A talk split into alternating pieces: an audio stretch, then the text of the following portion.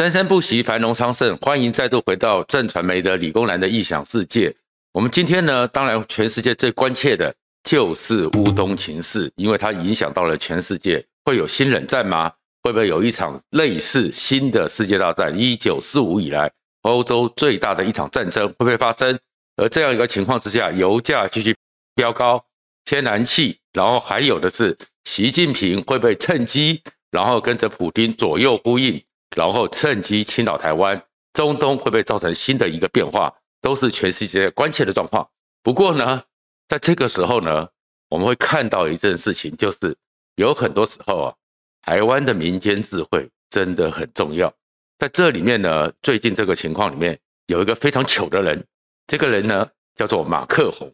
为什么呢？因为你看他左右奔波，在那边想要去斡旋普丁和拜登，最后呢被打脸。打到了变成跑龙套的一个角色，非常尴尬。而这里面就会想到了我们的霹雳布袋戏最近的这个叫做《战魔策》吧，里面有一个人气偶像叫做刀魔星野禅弘。星野禅弘有一句话：要做任何动作前，先考虑实力。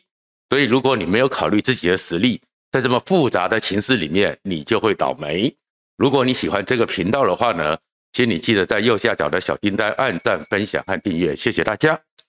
好了，刚刚这前面这个有点亏马克宏了，可是这个过程里面你就知道说，在国际情势里面最复杂的就是现在的一个战略游戏，而这个战略游戏为止呢，到目前为止呢，你会发现，普丁他玩这个战略游戏玩的是全世界被耍的团团转，他呢陈兵乌克兰，但是他的战略意图到底是什么？没有人看得清楚，没有人看得清楚之后，大家都在揣摩。但是普丁呢，开始铺陈好之后，然后呢，出乎意料的切了第一块香肠。切了香肠之后呢，拜登有点尴尬，整个欧盟更尴尬，德国也尴尬，法国也尴尬，就变得是整个全世界好像都被普丁耍着玩。这种耍着玩的情况呢，好久没出现的川普都出来讲话了。川普当然有点讥讽拜登，说整个普丁真是太精明了，太天才了，美国应该要跟普丁学习。如果说利用在周围的一个地方，他们的一些分裂意识，就说他们可以承认是独立国家，那么美国应该要向普丁学习。美国呢，最困难的问题就是美墨边界，在这美墨边界呢，他们是不是川普讲的？美国呢，也是可以把美墨边界的美国的南边呢，说他们是独立的国家，因为独立之后，所以美军就可以进去受邀进去维护和平。所以你可以可以把一个入侵变成是和平，讲得这么美丽，这么伟大，真的是不简单。那当然，川普是在讥讽拜登，讥讽拜登的软弱，讥讽拜登的战略不清晰。而这个战略不清晰，而且对于美国现在的一个情况没有办法全面掌握，对于普丁的一个意图还有这个战略利益没有思考很清楚，就搞到现在，美国其实有点骑虎难下。因为就算是拜登开始说是要制裁普丁，要制裁俄罗斯，可是你自己到底怎么去制裁他？你有什么样的武器，真的会让普丁怕，真的会让普丁害怕而改变这个形势？都变成是普丁是在这个庄家坐庄的人，那其他人都在跟庄家对赌。我们也都知道，与庄家对赌必输，所以普丁的战略游戏、普丁的战略玩法，其实全世界都该去研究一下。如果有正在读政治学的，你们将来想要达到政治学博士，进到台积电，对于这样一个战略国际形势，还是应该多研究了解一下。我们回来来看呢，其实这里面呢是普丁玩了一个。非常高明，而且是非常厉害的一个所谓的战略游戏。而这个战略游戏里面，到目前为止呢，我们去解析一下普丁到底在干什么。首先呢，普丁当年在那个因为是阿富汗战争，还有星战计划，整个前苏联垮了。垮了之后呢，叶尔钦就用这样一个斯拉夫族俄罗斯的民族主义重新拉起来，拉起来之后，加上当时他是莫斯科市长。所以叫做叶尔钦效应，把那个整个戈巴契夫整个领导的威信彻底击溃。彻底击溃之后，叶尔钦就接掌了整个俄罗斯。而在一九九一年十二月二十五号，苏联也解体了。过去跟美国平起平坐、并驾齐驱的苏联帝国因此瓦解，而那个过去苏联所创造的让北约害怕的华沙公约组织这样一个军事联盟也开始瓦解。可是后面呢，又因为那个整个车臣战争，当整个俄罗斯苏联瓦解之后，很多附庸国、很多附属国开始寻求他们自己的民族主义，开始独立。对第一次车臣战争。又把整个叶尔钦弄得灰头土脸，对叶尔钦只好交给一个当时死侍圣彼得堡副市长崛起 KGB 里面的情报头子这个普丁。普丁一上来之后，他呢第一句话就是跟整个俄罗斯承诺：给我二十年，我会让俄罗斯再度伟大。那现在二十年的时间到了，他当然也要去实践，让俄罗斯人觉得再度伟大。而再度伟大的话，当然要持续的扩张。所以会看到说，乌克兰就是他在玩的一个棋子，因为乌克兰呢解体之后，乌克兰呢贪腐政权一直很多，内部有很多问题，所以乌克兰变得很复杂。那在乌克兰的境内里面，又有乌东的亲俄派，还有是剩下的是整个乌克兰西边的以基辅为中心的亲欧派，里面的内部分脑就是普丁可以玩的。所以普丁呢，现在这一次的战争里面。他陈兵九路，从北边白俄罗斯，然后东边整个俄罗斯，甚至南边的克里米亚，好像十五万大军都是非常精锐的，火力远强于乌克兰，可以随时入侵乌克兰。在这种情势之下，普丁如果拿下了乌克兰，进入了乌拉尔，就是从亚洲正式的进入了欧洲。将来他从欧洲那边，如果真的拿下乌克兰之后呢，波兰、波罗的海。甚至德国、南欧、中欧都会受到他直接的威胁，而普丁这样的企图心呢，在二零一四年就已经有这个企图，所以他当时也是利用克里米亚的分离主义，迅速的占领了克里米亚。可是占领克里米亚之后呢，对俄罗斯的整个力量的扩张其实是受到限制的。为什么呢？如果大家去看地图，因为乌东那个地区还有乌克兰呢，虽然普丁拿下了克里米亚。然后看似有个出海口，可是那是一个飞地，那没有跟俄罗斯的领土和俄罗斯的势力直接连接，所以拿下克里米亚，普丁是可以去威胁黑海、里海甚至地中海，但是呢，他们必须从俄罗斯的北边慢慢的船舰绕过大西洋，绕过地中海，才能够进入黑海、里海，而中间呢还有个土耳其、博斯普鲁斯海峡都会去约束它。噎死他，所以虽然是克里米亚被拿下来了，可是普丁的威胁力量没有这么直接。可是最近呢，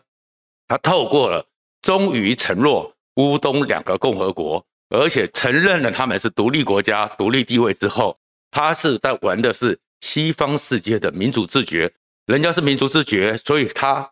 可以掌握、运用、玩弄西方的主流价值。然后这个时候，他马上建交。建交之后，又去创造那边有纷扰，所以他是应盟国之邀，派军队进去维护和平。而在这个时候呢，他在整个白俄罗斯那边、克里米亚那边，并没有真正的撤军，所以乌克兰就会被他给牵制。这是在玩一个战略游戏。乌克兰的军队敢不敢现在大概十万的军队立刻的去出兵？现在乌东那两个国家没有办法，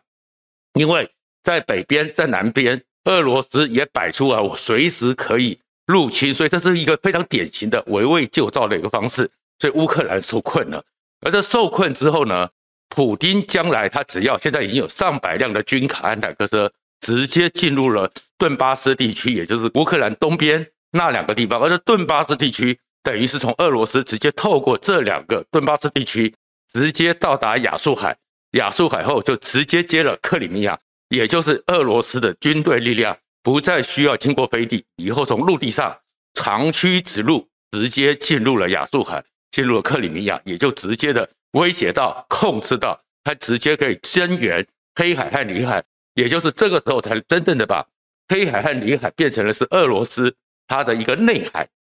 这样一个概念给形成了。这个陆权强国开始真正有一个直接威胁，而且非常迅速反应的。一个海洋的海权的基地，所以这当然对全世界的压力都非常大了。而普京在玩这个游戏的时候，他是在玩什么呢？他非常知道说，整个俄罗斯其实现在没有实力真正发动一场跟全欧洲、全美国一个长期的大规模、全面的一个大型战争。事实上，俄罗斯苏联解体之后到现在为止，经过普京这二十几年的经营，然后人员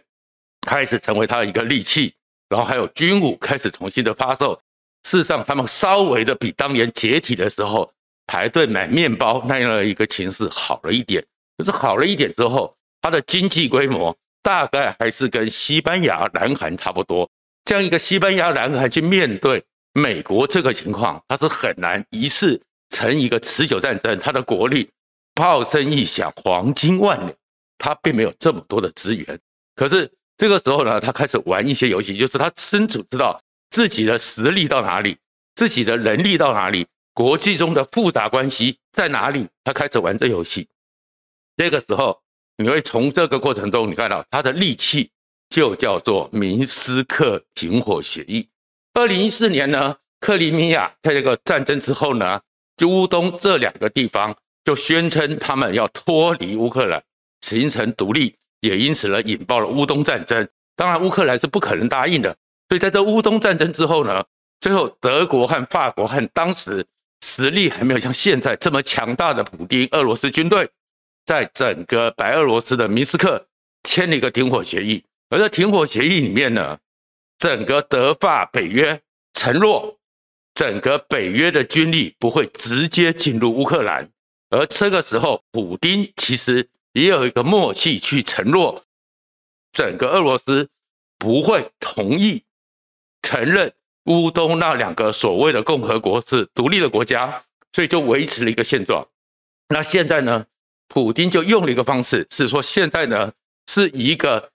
现状重新改变地缘政治的一个新现状，所以他是去承认这个现状。而在这过程中，你看从这个去年到现在为止，整个乌克兰的演习，整个这个表现，让整个德法呢开始以为说可以用明斯克协议。而美国呢，也因为北约签的这个明斯克协议，美国也一直讲说会征兵在周围作为一个威慑，但是不会进入乌克兰本地。可是如果普京的战略目标就是乌东直接贯通亚速海到克里米亚，其实在这过程中他完全具有战略的主动权。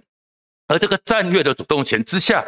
现在又拿出明斯克协议，所以明斯克协议一出来之后呢，德国、法国。好像就说好吧，所以他们真的军队没有进入乌克兰，那变成是一个绑手绑脚。美国、德国、法国、北约、欧盟都被绑手绑脚。而普丁呢，等到情势好了，等到看到了确定你们反应不及的时候，迅雷不及掩耳，就在二十一号直接宣布承认两个国家，然后就去进去维护和平，然后立刻建交。所以现在在国际上完全是普丁掌握。然后这个明斯克协议也就被他当场撕毁了，而这撕毁之后，各国当然愤怒，可是看起来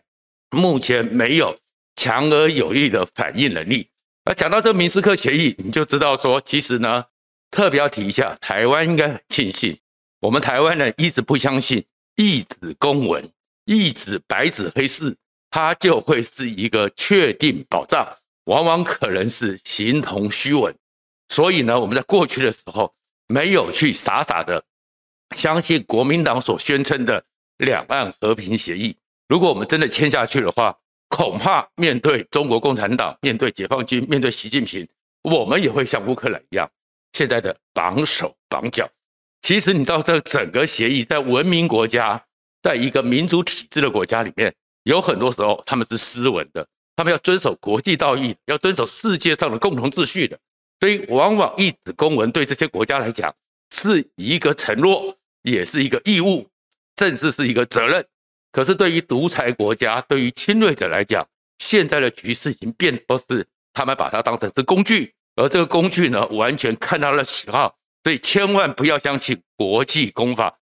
我当年呢去考台大政治所的时候，口试的时候，民居正老师就问我了一个问题：什么叫做国际关系？那有人就开始讲说什么国际公法啊，有人讲说世界和平呐，有人讲普世价值，我只讲两个字：黑道。明老师就说：“我抓到精髓了，所以我就被录取，可以进去读书了。”那为什么是黑道？因为黑道其实不是完完全全的照你这些形同虚伪，是实力为原则，是利益为考量。所以呢，你看习近平面对香港，当他实力强的时候呢，马上撕毁中英联合声明，说那是历史文件，就造成了今天这两年香港的惨剧。人一样的普丁也是把明斯克协定当成游戏一玩之下，结果呢，现在这个情况之下，你就会看到原来整个德国、法国，特别是马克宏，以为有个明斯克协定可以居中协调，最后很高兴的讲说，我可以让那个普丁和拜登来一次高峰会，马上被打脸。所以不要相信跟独裁者、跟侵略者的所谓的和平协议，所谓的停火协议，那个东西最后只会变成是你自食其果。自食其害，然后这个情况之下，所以现在普京一下子就撕毁了明斯克协议，美国和北约突然之间不知道该怎么应应。然后这里面其实普京在玩的一个呢，就是这过去冷战五十年，从冷战时期到现在五十年，全世界国际政治由季辛吉那个时候所创造的一套模式，这个模式叫做战略三角。而这个战略三角，我们去理解它，你就可以更清楚地理解说，原来各国在玩这个战略游戏，黑道之间的游戏，他们是怎么玩的呢？怎么叫做战略三角呢？就是说，这个是季辛吉那时候为什么季辛吉这么重要？其实一个重要理论，我们就看这个是一个三角形，而这个三角形里面有甲、乙、丙三方，而这三方的话呢，如果两个国家之间实线画起来，就叫战略利益。是正的加一，如果虚线就是因为两个地方他们是敌对，是不友好的，这个时候战略利益就是负一。所以如果是一个战略三角，我们就可以很清楚的去看到说，你看如果甲和乙和丙分别都非常友好，所以它的战略意义就是正一正一，整个加起来就是二。但是如果乙丙刚好是一个敌对状态，那它的战略利益呢？这个时候乙丙的。分别就是跟甲虽然是好，但是跟乙跟丙是不好，所以战略意义正一负一就是零。丙也是一样，战略意义它跟甲虽然好，跟乙丙是不好的，也是零。所以这个时候甲的战略利益，甲的战略优势就特别高，所以这时候甲呢就会叫做那个枢纽。而如果说甲乙丙里面呢，甲跟乙是一个敌对的，战略利益是负一；甲跟丙也是敌对的。战略一负一也是负一，那乙丙呢？虽然结好，但是一样他们是零，可是他们还是零大于负一，所以甲这时候就会很倒霉，他会叫做孤雏，因为他会被人家修理。然后如果说是甲乙丙呢，都是很好，所以他们战略毅力每个人呢都是正二，那其实没有差别，没有差别都没有影响。甲乙丙都很敌对，战略利益都是负二，那也没有意义。所以其实国际关系。就开始就是从这个战略三角的格局开始去思考，大三角、小三角不断的去牵动。就如果你从这边去理解，你就知道说我们怎么去看这些国际的大国、国际的互动，或者小国里面再怎么玩呢？举例来说好了，我会看到的是什么叫做战略三角是正的。比如说在现在这个阶段里面呢，整个普丁呢，他当然。知道他是跟俄罗斯这边紧张，可是呢，他要拉一个地方对他有直接威胁的，但是也可能是他的盟友，他只要拉进来之后，他就确保在这个整个世界争霸的战略利益里面，他不会变成孤雏。你会看到他专程的二月十号去到了北京，跟习近平友好，所以这个时候他就把它给弥平了。然后同样的呢，他的主要的对手会是美国。所以这个时候你就看到他会摆出姿态，跟整个德国、跟法国、整个欧盟表现比较好。而这个时候，因为德国、法国有人员的状况，跟美国其实没那么紧密，所以他就可以在这战略三角里面玩弄一下。所以在这种玩弄的过程中，普丁就可以游刃有余，而整个美国、欧盟、北约又受制于他们的所有的过去的国际承诺、过去的国际合约。所以完全被普京所宰制，这也就是我们在理解国际政治的时候，可以建议大家用这种战略三角形去看彼此的关系、彼此的互动，你就会知道说，这个情况之下怎么样找到自己的利益。至少这样一个概念里面呢，古来也有，只是说慢慢的是现在国际形势越来越复杂，全球化的形势越来越复杂，所以当时的时候本来是美苏在对抗，季辛吉就想到把中国拉入局里面，而中国拉入局里面之后，这样一个战略三角就形成了国际现在一个新的规格。九零年代之后，全球化就包含了经济、科技、金融这些复杂的关系。所以现在有非常复杂的大三角、小三角、立体三角，而每个国家都是在里面考虑自己的实力，考虑自己的状况，然后选择他最大利益。而普丁非常厉害的是，他完全搞懂美国过去玩的这一套，师夷之计以制夷，用美欧当时搞垮苏联的那一套，再反过来开始重新复兴之路。所以这个时候你就看到普丁赚到了，而这赚到之后，美国和北欧。就吃了亏，但是普丁呢，在这个情况之下会走到什么程度，全世界都受影响。而不过在这里面呢，还是有个核心的差别。如果大家都是一个共同的价值，大家对于国际公法都有一定的尊重，那也许还不会变得是普丁完全吃着走。可是他是独裁国家，他是侵略者，所以一纸国际协议他都撕了。而在这个时候，我们就会看到台湾至少这件事情是做对的。我们绝对不能跟习近平签订两岸和平协议，因为只要签了以后，我们就是乌克兰，我们就是马克宏，我们所有的时候都没有实力做任何事情，因为实力不足而被人家吃的死死的。今天就谢谢大家。